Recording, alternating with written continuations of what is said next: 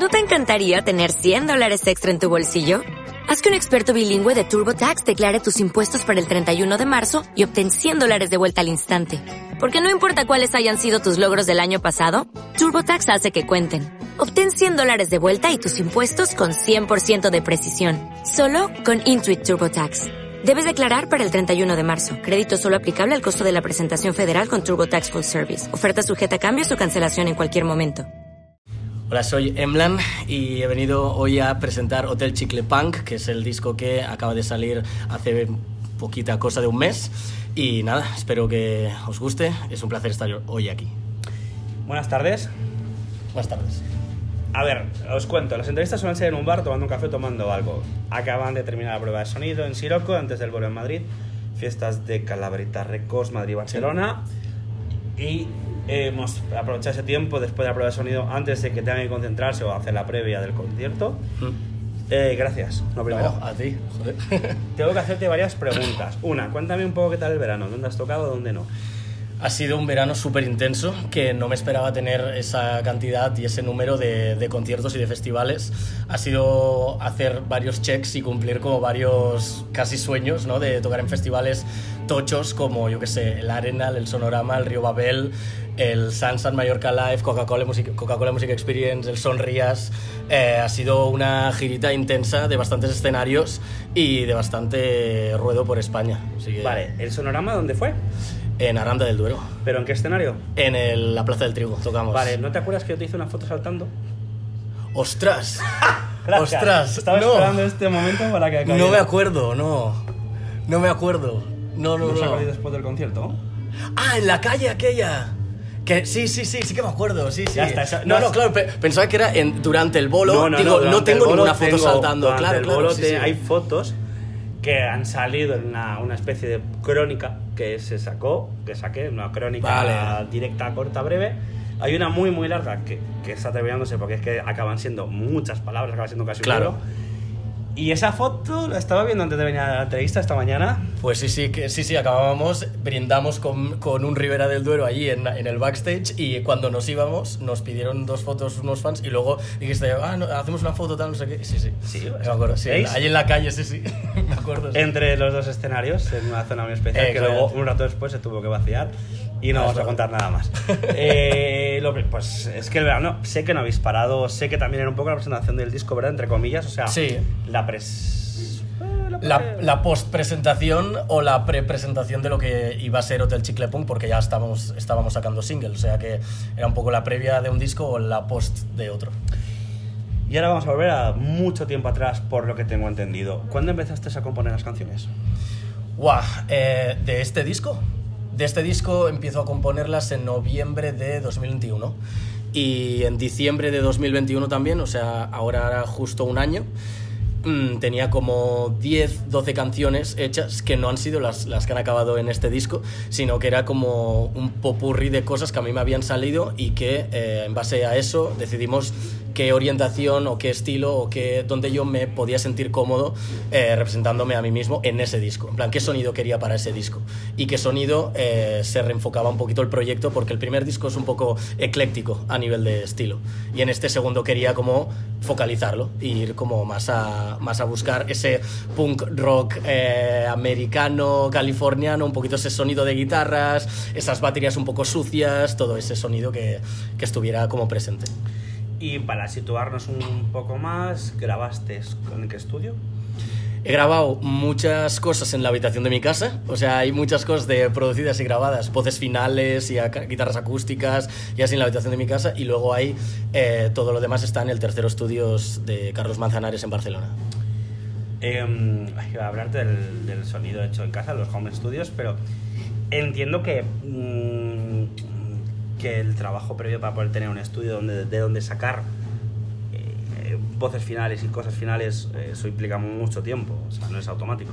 No, o sea, yo, yo soy productor antes que artista, eh, tengo una carrera en creación y producción musical, que las carreras hoy en día es un papel y ya está. O sea, si tú no te pones a algo más, pues no, no acabas sacando nada.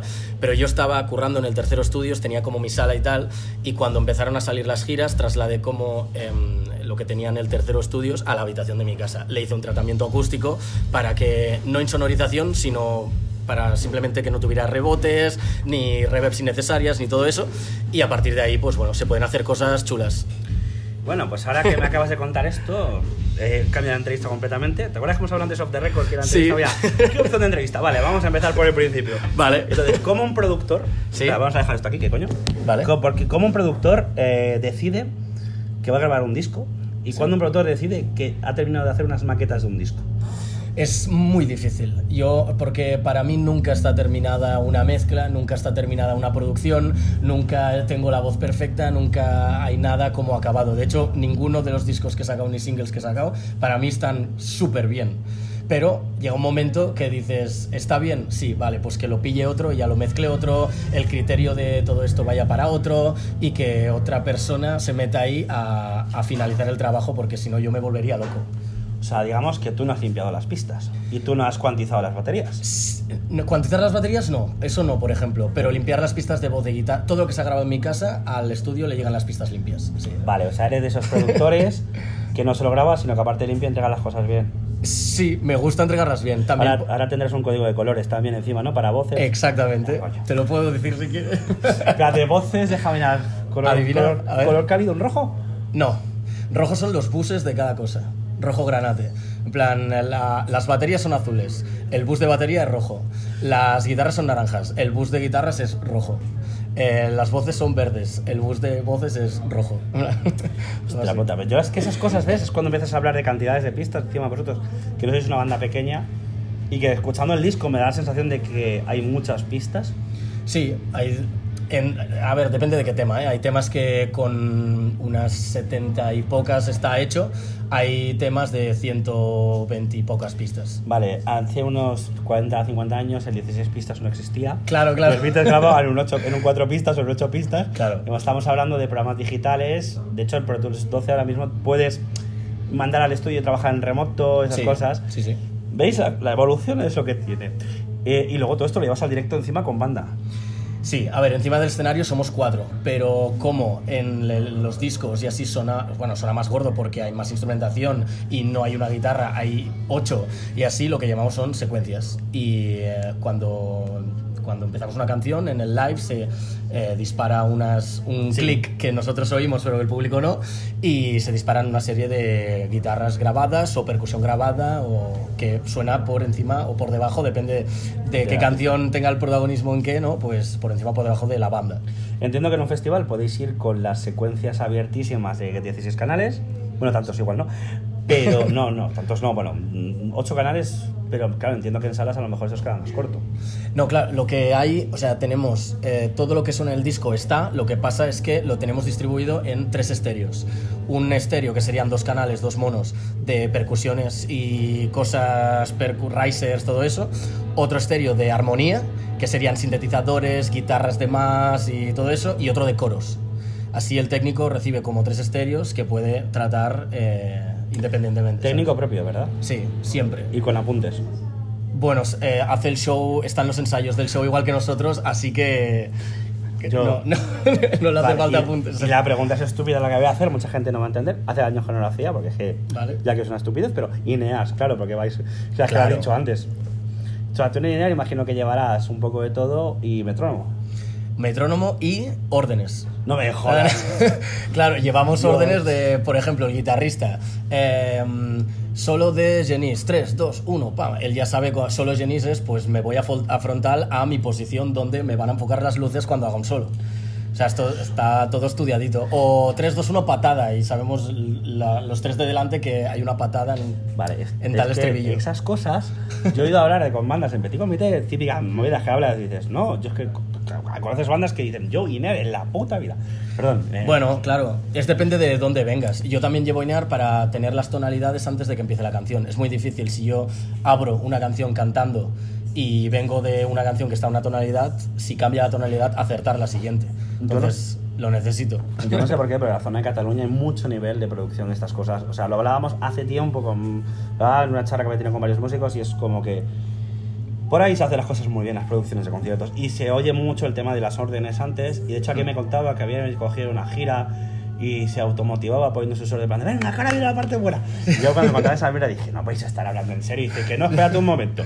¿Eso quién? ¿Eso quién? Luego te cuento Ah, vale, vale, quién vale. es. Pero cuando me lo contaba, yo dije, ¿en serio te automotivas en el bolo? Digo, ¿tienes suficiente con Sample? Y dice, si la siguiente gira puede ser que a lo mejor yo no lleve Ampli.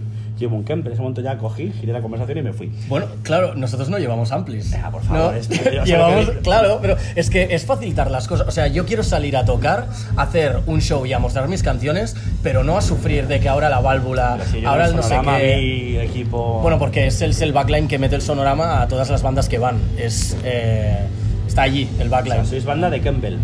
Bueno, no de Kemper, yo llevo un pedal, un pedal que se llama Iridium de la marca Strymon, pero sí, es un, un simulador de, de cabinet y de amplis. Vale, ahora de repente me dirán, no, llevo un Ampli Gibson, de los que cuáles nada más que hay dos. No, pero, No, no. Nada, bueno, ya, bueno, claro, es que eh, para eso está, te quería preguntar, ¿cuánta tecnología hay en el disco? Porque entiendo que, claro, me has hablado de o 70 pistas o 100 y pico. Entiendo que Bueno, entonces, sí, aproxim- sí, aprox. entiendo que, por ejemplo, panear guitarras te da la opción de jugar mucho con eso. O sea, no hay, creo que, bueno, muy, sí que hay, pero muy pocas guitarras no están dobladas a L a R en diferentes oberturas. Como las guitarras base de todas las canciones es un 100% L una toma y tocando lo mismo un 100% R la otra toma. Y luego hay, pues yo qué sé, unas guitarras secundarias a 70% L, 70% L. eh, están distribuidas para llenar todo el estéreo. O sea, sí. Porque hablamos de estéreo, no hablamos de Dolby ni 5.1. No, no, no, ni Dolby Atmos, ni Surround, ni está mezclado en estéreo y ya está. ¿Cómo te sientes con las nuevas opciones de escucha en plataformas digitales? me parecen muy interesantes, pero por el momento poco aplicables. Porque nadie tiene, bueno, nadie no, pero muy poca gente va a escuchar una mezcla hecha por Chris Lord Elch eh, de, yo qué sé, mm, eh, de Green Day en Dolby Atmos. Que las hay, pero ¿para quién? Para los más ibaritas. Y supongo que el track pues valdrá una pasta también comprarlo y debe ser la hostia. Pero Vale. ahora mismo ¿Y Es tú, poco ¿Y tú cómo consumes música? ¿Con qué plataforma? Eh, streaming, plataforma de streaming Spotify, eh, a veces Amazon Music, pero bastante Spotify. Fíjate que yo soy fan de Apple. ¿Sí? Y yo llevo, bueno, te lo puedo enseñar. Hace, que, Vale. hemos- hace que nos acaba esto una entrevista semanas. No son, pero podrían. Son unos cineas. ¿Ah, sí? Estos son falsos. Esos imitan a los Sure. Vale. Y estos son chinos. O sea, son chinos literalmente. ¿Son de la chinos. marca KZ? No, son la marca blanca de caceta. Vale. Y me llevan aguantando esto ya cinco meses, es un logro entre los Bueno. cascos. Y, y el otro día estábamos hablando que hay muchos músicos que llevan los Ineas para escuchar música, ¿no? Pues hablábamos, Sí. eh, lo típico. ¿También te pasa a ti que necesitas escuchar música con ese tipo de...? No, de hecho, em, en casa es con los altavoces del estudio, o sea, altavoces, ya está.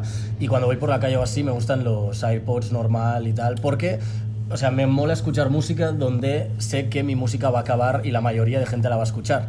O sea, a mí no me sirve de nada tener el mejor equipo del mundo porque yo me lo compre o que es un disfrute que flipas, pero al final sé que mi música no va a sonar ahí la mayoría de las veces, entonces prefiero, prefiero sumarme al, no sé, a la gente. Que, que es la mayoría de gente que tiene unos AirPods, unos Beats, unos, yo qué sé, unos Samsung, pues a ver cómo se oye, a ver cómo me oigo yo ahí, ¿sabes? Y viendo lo que se pudo ver en los festivales, la gente que te conoce y escuchando el disco, me dan las siguientes sensaciones. Uno es que sois una banda de directo, o sea, el disco es directo. Sí, Y el yo disco también. es, sí, sí. es un tú a tú y de hecho para mí mucha parte instrumental es golpe en el pecho, que eso está guay. Em, ¿Sería posible desnudar el disco? A acústico, ultra acústico.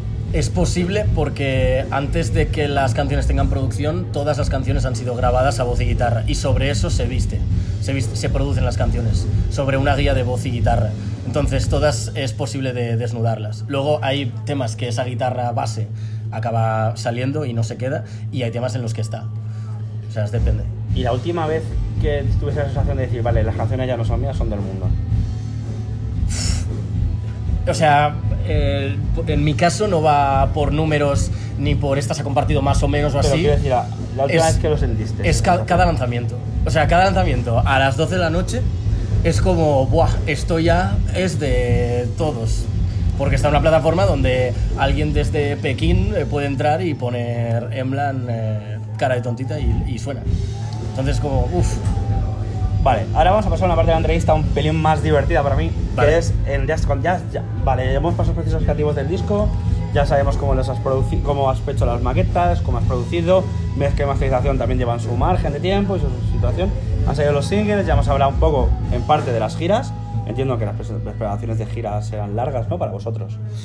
Sí, em, en cuanto a ensayos no, ensayos de directo no son largas, es largo el preparar el show a nivel de secuencias porque es donde realmente se monta el show. Qué guay. Claro, lo montamos todo ahí, decidimos qué, qué setlist, qué rapper, qué canciones empalmamos, cuáles no, dónde hay interacción con el público, dónde no, eh, qué, qué gráfico de emoción o qué gráfico de intensidad va a tener el concierto, dónde hacemos el bajón, dónde no. Y eso se monta para mí ahora en un ordenador. Y luego eh, pillamos todo, se exportan los tracks por separado y tal, tal, tal, tal, quedamos en el local. Para el show que estamos haciendo eh, ensayamos tres días, creo. O sea, Y seis ya. pases. Como seis pases. O sea, dos vueltas al repertorio. Exacto, sí, día. sí. Un bolo por la mañana, comer, un bolo por la tarde, chao. Tres días lo mismo y hacer una gira. Vale, entiendo que las Pero cada, cada músico estudia su parte. Claro, antes, hay o sea, que, hay que estudiar, claro, naturalmente. o sea, claro. naturalmente hay que estudiar. No puedes llegar Claro. a y ahora que viene. Hay que estudiar.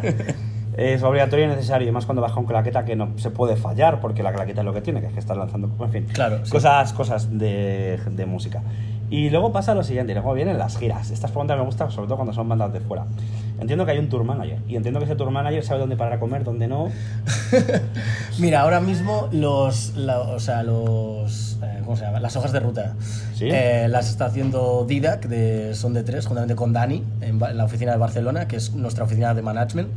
Pero la ejecución de eso, somos el road manager, sí que es verdad que es un poco Albert, pero somos un poco todos. Uno, porque no tenemos pasta para meter a alguna persona más en la furgo, y que, y que es totalmente normal. Y dos, porque Carlos eh, ha sido músico del Canca, El Niño de la Hipoteca, Mr. Quilombo, Arnau Griso, La Su, se conoce toda España. Yo de ir con la pegatina, pues un poco también. Tenemos dos mapas de Google Maps llenos de restaurantes de Ay, carretera. coño, ahora estás en el grupo de WhatsApp encima de este De- famoso que hay, ¿no? No, ¿qué? ¿cuál es? Da igual, había no grupo- conozco eso. Había, había pero- un grupo de WhatsApp donde había varias personas que decían, ya no se puede ir aquí a comer, han cambiado Ah, el sitio. Ah, mira. Y pues bueno, no conocía eso, no conocía pues, eso. En serio, o sea, sois de gente de grupo de WhatsApp, o sea, tenéis un mapa. Tenemos dos, mi mapa de Google Maps y que es, bueno, que ahora no sé si lo tengo. No, no, no te sabría No quiero ver ese mapa, o sea, ese mapa tiene que Bueno, ser son todas estrellitas. Son todas estrellitas de sitios en, normalmente entre la 2, tal, la, la 22, que lleva hasta más. Bueno, todo eso. Sí, de hecho, mucha gente dice, por ejemplo, va a parar, si vas para, creo que es para Valencia, parar en el Marino es mítico porque se come Sí. bien, eh, hay sitio para aparcar furgonetas, Pues no yo que sé, roban. en, en Medinaceli, en. En el pueblo, sí. sí, sí, exacto. Sí, sí, sí. Y luego, eh, ¿cómo son las pruebas de sonido? Porque claro, te acabamos de pillar antes de una prueba, después de una prueba de sonido.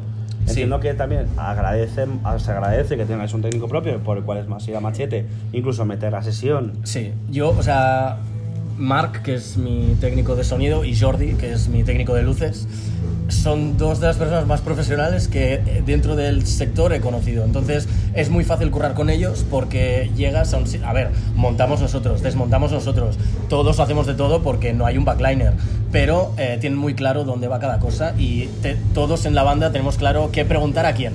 Entonces, a nivel logístico nos entendemos bastante y eso mola. Sí que hay un orden y tú pruebas primero y tú ya sabes que montas primero y tú después, tal, no sé qué, pero sí. Vale, ahora mismo no tenéis a vuestro técnico de luces, pero te voy a preguntar lo siguiente. No os he visto en sala, hoy va a ser la primera vez, ¿Vale? pero lo siguiente es, vale, los fotos, es que la tibia de luces, por favor, dime que contras rojo y azul, no. No, no, no. No, Vale, ¿ves? no, no, porque te, bueno, te pilla un ataque epiléptico, o sea, no... Ya, bueno, si tú supieras. Eh, no, es que lo típico en sala que te comes y dices tú, "Me- en fin. Nada, chiste malo, pero sí que mola, ¿no? Porque entiendo, claro, que aparte del técnico de sonido, que es vital, un técnico de luces para acompañar a la banda, que conozca los, los momentos donde subir, bajar. Y no, y no solo eso, que puedas llevar un set de suelo, en, en nuestro caso llevamos cinco pantallas Matrix, que serían como cinco pantallas, no son LED, pero tienen como un, un 5x5 de bombillas, es decir, ci- 10 bombillas en cada, no, 25 bombillas en cada pantalla. Y puedes eh, hacer como letras dentro de las pantallas, puedes hacer cosas y mola porque, yo qué sé, dices déjalos en shock y detrás escribe shock justo en el momento que le toca. Esos son QEs que tiene el técnico de sonido en su mesa ya preparado. Eso sin, si vas eh, sin técnico es imposible. Vale, ahora vamos Ahí a... tiene una programación, o sea, ¿no? Ya hemos hablado un poco de las giras, de cómo hace todo, y ahora empieza el momento de miscelánea, que es la parte final de la entrevista, y esto Vale. es la parte jodida que no tienes por qué admitir. Vale. Última chuchería que te hayas comprado para tu home studio. Dícese pedales.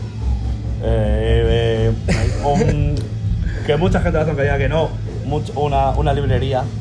No, me- Nueva. mira, me he vuelto eh, a comprar eh, porque los tenía y se me jodieron los auriculares Audio-Técnica ATX-M50, creo, o ATX-50M o algo Los así. planos. Los planos cerrados. Hostia puta. Porque sí, porque mezclar en abierto a veces en el coche o algo así, si vas con el portátil o así, es una jodida, sí. O para grabar. Vale, eh, siguiente pregunta. Em, para las giras entiendo que hay un drive. Donde en caso de que se joda un pendrive o alguna cosa así, se puede recurrir, ¿verdad? Sí. ¿Hay un backup del backup del backup? Sí, de hecho en la cajetilla de- del, del aparato donde llevamos el Simatic, que es el, el- el- donde se disparan las secuencias, hay cuatro pendrives. eh, por ¿Cuatro? si cuatro copias de lo mismo. Por y luego si- una copia online. Y luego está en Drive, sí. Bueno, no es un Drive, es el servidor del estudio de Carlos, pero es lo mismo. Vale, si veis, eso es lo que Es pasa de cloud. me cago en la puta, acabo de perder. perdón, acabo de perder. Y luego, guau, la siguiente pregunta yo creo que me la puedes no contestar. Local de ensayo, imagino que estáis en el local de ensayo propio. En el estudio, Vale. claro. Ensayamos en la pecera del estudio. Vale, la siguiente pregunta es obligatoria. Entiendo que cuando se va a ensayar, se va a ensayar. Cuando se va a descansar, se va a descansar. Sí, 100%. Y, y entiendo que perfectamente que habrá un bar cerca para donde haya una cuenta, ¿no? Donde bajéis a el café y las cervezas. A mí, o sea, me gusta mucho el, en estos casos tomar un poco las riendas y pillar un poco de liderazgo y es, eh, eh, basta de coñas, vamos a tocar, eh, ¿cuánto rato tenemos de ensayo? ¿Hacemos todo el bolo? Todo el bolo, vale, pues todo el bolo como si estuviéramos en una sala eh, con público. Y cuando es coñas, pues son coñas y cuando tenemos que ir al bar, se va al bar. En Santa Coloma, que es donde está el estudio en Barcelona, no hay bar, hay eh, Festival Doner Kebab, que es donde es... sí, es Vale, donde vamos nosotros. En Barcelona, al final de la línea 2, pegado a Badalona, hay, frente a unos locales de ensayos míticos ahí, hay un McDonald's, que lo abrieron hace relativamente En poco. banda sonora, dices Banda tú. sonora, había Sí, un McDonald's. sí, sí. Quien no haya estado en ese McDonald's a las 12 de la noche, 1 de la noche, porque claro, hay locales que han ensayado muchas bandas míticas, Yozas, entre otras. es que Sí, hay muchas sale- bandas. Sales de ahí y te vas a hacer una hamburguesa. Yo he ensayado ahí, sí, sí. Sí, sí, sí, claramente. A que, a que- que no entienda, o sea, claro, si estáis escuchando en cada sitio es distinto. En Madrid, por ejemplo, tenemos los mejores locales de ensayo para mí en Madrid, tienen el, el propio bar, pero ya hay otros bares. ¿Cuáles Pero son? Para mí es, y me van a matar, tengo dos que son mis favoritos. Eh, ¡ah! ahora mismo los que están en Atocha, míticos. Ah, me van a matar, lo siento. Ah, chicos. hoy han estado los Baldosa allí. Hoy han estado allí. Un local por horas que está justo al lado. Sí, que tiene el logo en la pared. ¿Qué?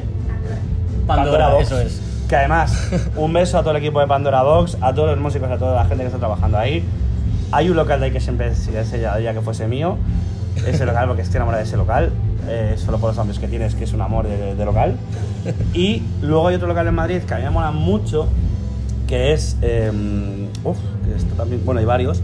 Pero luego está Rock Palace, que es más de batalla, que Vale. también es un. Y aparte también sala de conciertos, Ah, he estado allí en una after party de no sé quién. Sí. por ejemplo. Que Será por. En Madrid hay muchos Está locales. mm, por Delicias o algo así, por ahí. Ujú. Paseo de las Delicias por ahí. Sí, son locales míticos. En Madrid hay muchos locales también.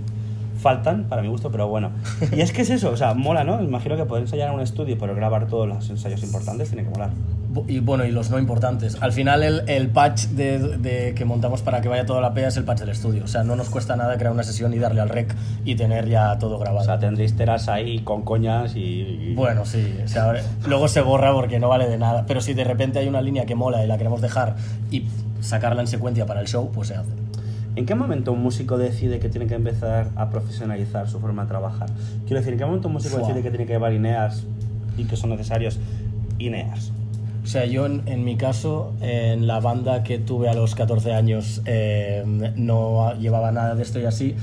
Y luego volví a crear otro proyecto que es este cuando salí de la pegatina, como técnico. Entonces, en mi momento de profesional... muy grande. ¿eh? muy grande, muy perfeccionista a nivel de escucha interna de los músicos y tal, y así, en mi caso fue en ese momento. O sea, si voy a, a girar y la intención es esa y me quiero ir bien y quiero que ir a una sala y que no haya coples, que las pruebas de sonido sean fluidas, que todo vaya bien, inears todo el rato. O ya más cosas, pues eh, a nivel de logística, a nivel de compromiso, los miembros que están en la banda, a nivel de, mm, yo qué sé, en nuestro caso es prohibidas las drogas. eh, bueno, son una serie de cosas que yo he puesto y que si quieres estar aquí, pues se acatan, ¿no? Todo el mundo está de acuerdo, al final somos todos colegas, pero bueno, no está de más decirlo y, y hacerlo. Vale, y ahora una pregunta muy íntima. Y esta Mm. pregunta puedes no contestármela y puedes no decir el nombre. ¿Mm? Ah, luthier de confianza. Buah, Arnau, Mar- Arnau Martínez. Lo dices tal cual, ¿no? Venga, vamos a Sí, meterle sí. más curro. Sí, sí, Arnau Martínez eh, en Lleida. Es, es, mm, es puto amo. O sea, yo le, le- le di una, una guitarra electroacústica con el mástil partido. Y cuando digo partido es partido. Partido. O sea, se aguantaba por las cuerdas. O sea, podías levantar la guitarra de las cuerdas. O sea, partido y ahora es mi guitarra. O sea, vuelve a ser mi guitarra, quiero decir. Es una Fender electroacústica que la- le tenía mucho cariño y se partió y lo vuelve a ser. O sea que... Vale. Y ahora la siguiente pregunta obligatoria con respecto a tu música, ¿vale? Y séme sincero con Vale. esta pregunta. Eh, cuando la vuelves a escuchar, pasado el tiempo en estudio, con los cascos, o sea, bien escuchada en casa, ¿Sí? eh, y vuelves a escuchar eh, la música, ¿te sigues imaginando lo que quitaste? O sea, hemos hablado antes de los recortes típicos Sí. de respiraciones Sí, sí, sí. y todo. O sea, yo estaba escuchando las canciones y estaba escuchando la producción porque para mí es una cosa muy importante. Vale. Parece que no, pero a mí las canciones solas me entran, ¿no? Pero, pero sí que es cierto que cuando sabes que hay un disco que está muy cuidado y muy mimado, eh, me mola escuchar las producciones, que han querido dejar, que no. que Fijarse, sí, sí. ¿A ti no te pasa cuando escuchas y dices tú, vale, aquí sé que recorté, aquí sé que quité? Sí, o sea, me pasan mis canciones mogollón y es lo que te decía antes, que aún sigo viendo fallos, que no, fallos entre comillas, porque para unos de la banda no son fallos y para mí sí, pero, pero al final es como hay un pacto y es- esto se pasa, esto se deja, ¿no? Y ya está, no hace falta darle más vueltas y a veces eh, como el director de cine ve una peli y dice, ¡buah, esta transición está mal! o esta no sé qué, no sé cuántos. A mí me pasa un poquito también al, al escuchar música. De hecho, intento escuchar de todo porque me llegan producciones más o menos de todo tipo. Entonces, escuchando música de tal, diría ya, no, no es que so- sean, o sea, no veo errores, veo cosas que yo no haría de esa manera. Y luego el arte del, de, de lo que estás ofreciendo ahora lleva un arte muy guay, muy directo, Ujú. muy fresco.